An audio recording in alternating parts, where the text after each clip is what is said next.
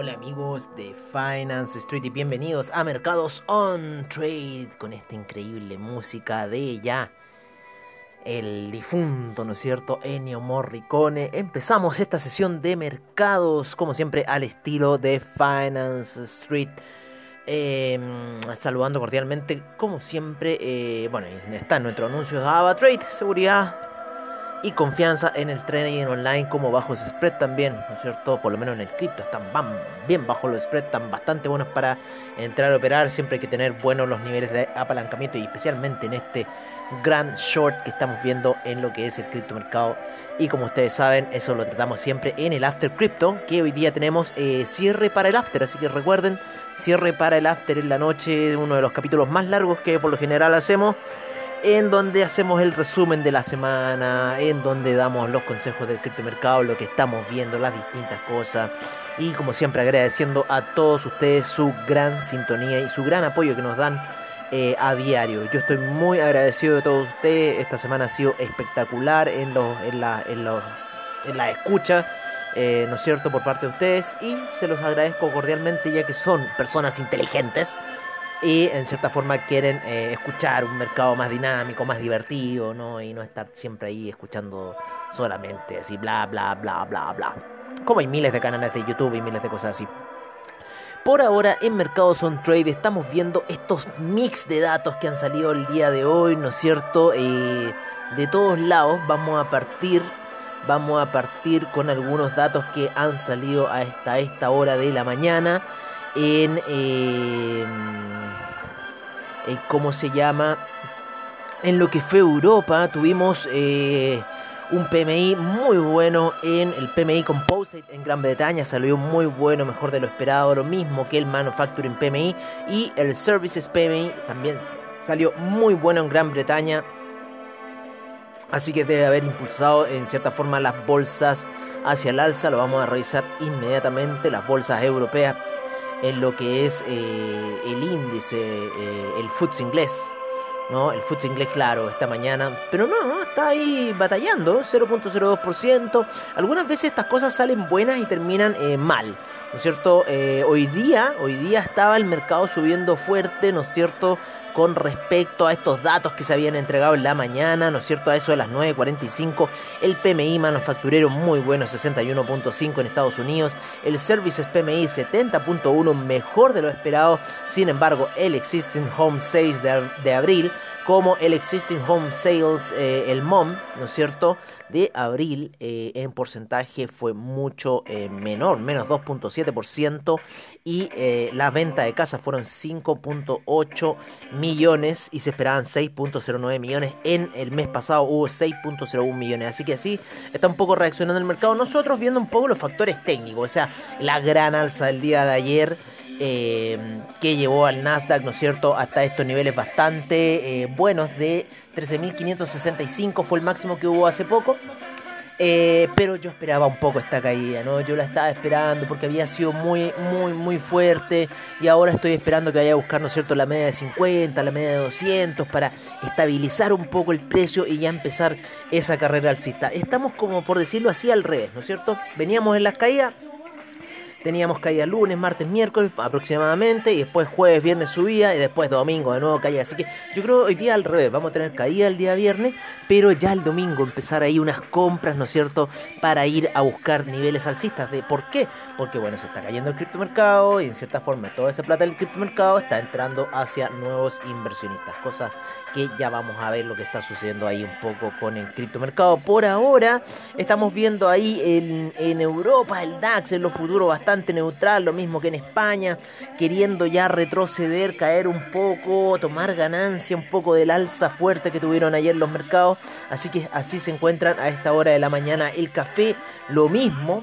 Y voy a añadir, voy a añadir a uno que se escapó de acá, que estaba antes con nosotros, que era el BTI, así que los vamos a añadir en un chart que habíamos llegado a ciertos niveles con el BTI bastante interesantes el día de ayer, por lo menos lo que fue en Daily, estaba haciendo un pequeño martillo ahí como una situación alcista, ¿no es cierto? Y ya está en cierta forma eh, subiendo el BTI hasta esta hora de la mañana. Estaba bastante buena esas compras, ¿no es cierto? A niveles de 62, un poco lo que dijimos ayer.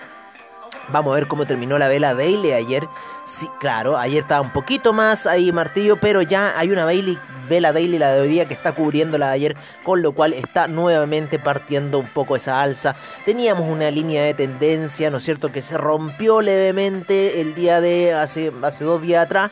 Sin embargo, al parecer eh, era para ir a buscar nuevos bajos. El estocástico está bajo en daily y podría empezar a, comprarse nuevamente. Como les digo, la vela de hoy está cubriendo la de ayer, con lo cual es un signo de envolvente y podríamos ver ya un, un, un camino alcista para este.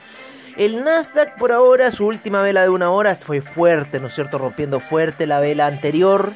Eh, a la baja fue esta vela. Y bueno, vamos a esperar un poco que está ahí el Russell 2000 queriendo recuperar terreno. La segunda vela de una hora fue bastante bajista. Así que vamos a ver qué va a suceder un poco con el Russell 2000, con el Dow Jones.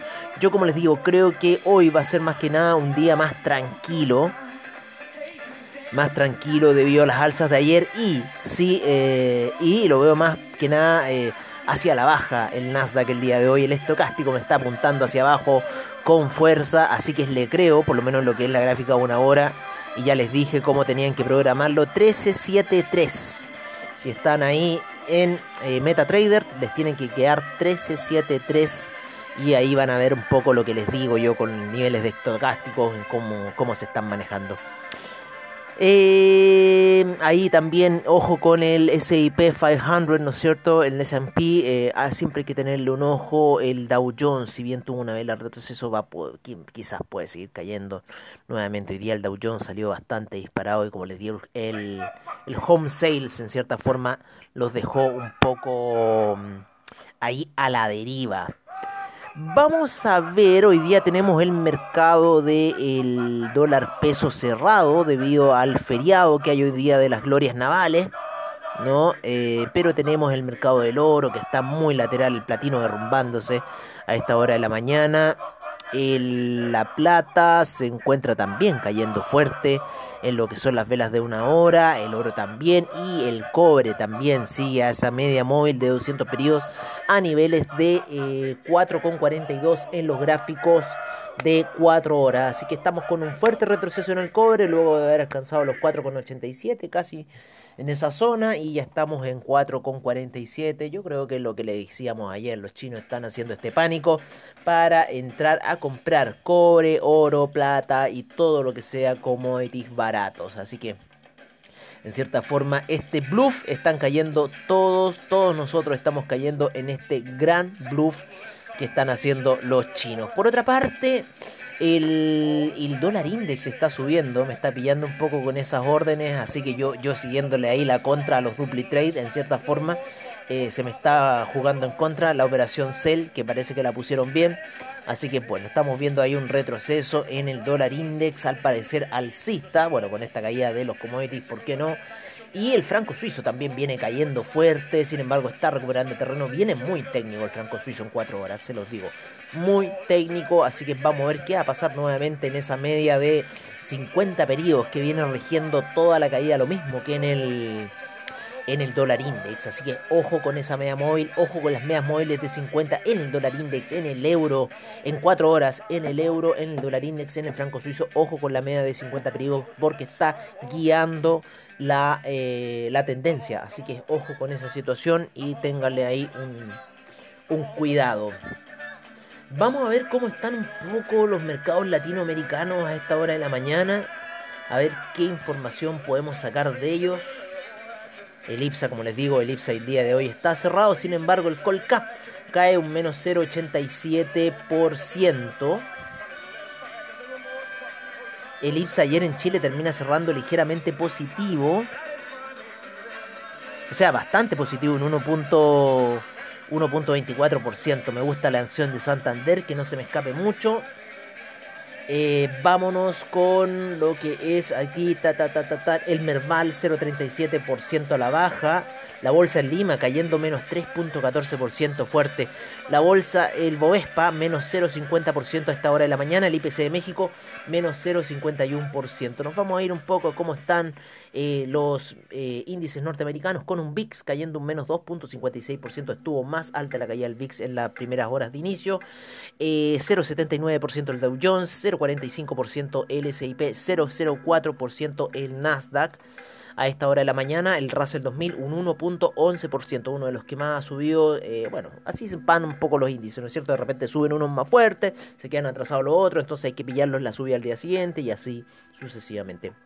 El DAX 0,51% a esta hora de la mañana, el FTSE inglés 0,04%, el CAC 0,73%, el Eurostock 50 0,67%, el IBEX 0,84%, la bolsa de Milán 1,09%, la bolsa suiza 0,67%, la bolsa austríaca 0,89% de alza a esta hora de la mañana, el 21 a las 11:11. 11. Qué preciso, 11:11. Ahí mi reloj también en lo que estamos grabando 11-11, así que qué coordinación más precisa la que tuvimos recién, 11-11 por todos lados, del día 21 de mayo, ¿no es cierto? Empezando ya el signo de Géminis.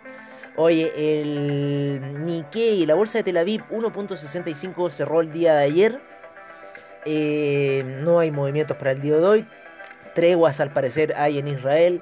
El Nikkei hoy día cerró con un 0,78% de alza, el índice australiano con un 0,15%, el neozelandés un 0,72% de alza, el Shanghai un menos 0,58%, el Shenzhen menos 0,81%, el China 50 se cae un menos 1,18%, el Hang Seng sube un 0,10%, el Taiwan Weighted un 1,62%, eh, tenemos al Kospi con un menos 0,19% y el Nifty sube fuerte un 1.81%. Así se encuentra un poco la situación de los mercados y todavía le siguen dando como caja a la Katie Woods. ¿Cómo le dan ahí? Oye, eh, en lo que son los commodities tenemos, como les digo, la fuerte alza por parte del petróleo en niveles de 63,74 el BTI eh, con un 2.91% de alza, el Brent en 66,59, 60 ya, en 666 casi, con un 2.29% de alza. El gas natural cae un menos 0,75%, la gasolina sube un 1.46%, el petróleo para calefacción también sube un 1.32%, el etanol sin variaciones, eh, la nafta un menos 0,58%, el propano menos 0,38% y el uranio un 0,48% a esta hora de la mañana. En lo que son los metales preciosos tenemos al oro en 1874 con mucha posibilidad de retroceso, menos 0,12% a esta hora de la mañana. El, la plata en 27,39 menos 1,26% y el platino con un menos 1,92%. El cobre con un menos 1,99% a niveles de 4,99 cayendo muy fuerte el cobre a esta hora de la mañana. En los alimenticios, la soya cayendo un menos 0,18%, el trigo menos 0,37%. El arroz cae un menos 0,38%. Eh, la cocoa menos 0,29%, el jugo naranja 0,60% y el café menos 0,53% aún en la zona de 150 fuerte, el azúcar menos 2,17% y el maíz menos 0,19 a esta hora de la mañana. Eh, el carbón sube fuerte, 3.55%. El acero se derrumba, menos 6%. Ahí los chinos están pendientes de esa situación. El hierro, menos 2.61%. El paladio, menos 2.38%. El aluminio sube 1.79%. El zinc, 0.74% el níquel cae un 1%, eh, el hierro al 62%, cae un menos 0,38%, el neodymium se derrumba un menos 2,77% y el manganeso sube un 0,78%. Así se encuentran los principales commodities a nivel global a esta hora de la mañana. En lo que son las divisas tenemos a un euro eh, cayendo ligeramente a niveles de 1.218, la libra en 1.416, el dólar australiano en 0.773, el neozelandés 0.717, el yen en 108.93, el yuan en 6.43, el franco suizo 0.898, eh, el dólar index en 89,96 el dólar canadiense en 1.205. En Latinoamérica tenemos al peso mexicano en 92 con, eh, perdón, en 19,92. El real brasilero en 5,31. Peso argentino 94,27. Peso colombiano en 3.728. El peso chileno sin operaciones hoy, pero cerró ayer en 718. Y el sol peruano en 3.73 a esta hora de la mañana el sol peruano. Así están un poco las cotizaciones, los movimientos, ¿no es cierto?, en lo que es eh, los mercados. Vamos a ver, vamos a ver ahí eh, el criptomercado a esta hora de la mañana por parte de CoinGecko en donde teníamos retrocesos en el Bitcoin, ¿no es cierto? Teníamos un retroceso técnico bastante interesante en gráficas daily, así que lo pueden ir siguiendo, ¿no es cierto? Esa vela fuerte de caída, luego una vela fuerte de alza y luego estamos viendo otra vela que va a aparecer a la caída nuevamente. El market cap total se encuentra en 1.690 billones, 1.690 billones de dólares, menos 10% está teniendo a esta hora eh, la caída. 291 eh, mil millones se encuentran en transándose en volumen. Eh, tenemos una predominancia del Bitcoin de un 42% y del Ethereum en 17.3% y el G-Way, el Ethereum Gas ha subido a 271, así que se está, está subiendo el G-Wave con lo cual las transacciones se van a empezar a disparar nuevamente. Ojo con el Tether porque ha estado muy bajo. Ahora volvió a nivelarse, pero recién estuvo en 0.93. El Bitcoin en 37.970. El Ethereum en 2.553. Tether recupera su tercer lugar a 99 centavos. Binance Coin en 343,85, el Cardano en 1.60, Ripple en 1.04, el Dogecoin en 0.362, el Polkadot en 25,04, el USD Coin en 99 centavos también estuvo bastante baja. Eh, incluimos, entró a nuestra lista en CoinGecko Internet Computer que estaba mucho transándose en CoinMarketCap y ahora entra a CoinGecko Internet Computer a 150,89. El Bitcoin Cash en 723,32. Litecoin en 186,78. El Uniswap en 22,95. Y vamos a dejar entrar al Chainlink aunque está en lugar 14 eh, a 27,13. Así se encuentran un poco las 14 principales criptoactivos. Después viene Stellar, Solana y esos más. Pero por lo menos lo que siempre hemos dicho han estado en esa forma hasta este minuto. Bueno amigos míos, les agradezco enormemente su sintonía, enormemente que escuchen los podcasts. Recuerden que es información financiera que les puede servir de mucho. Espero que sea así.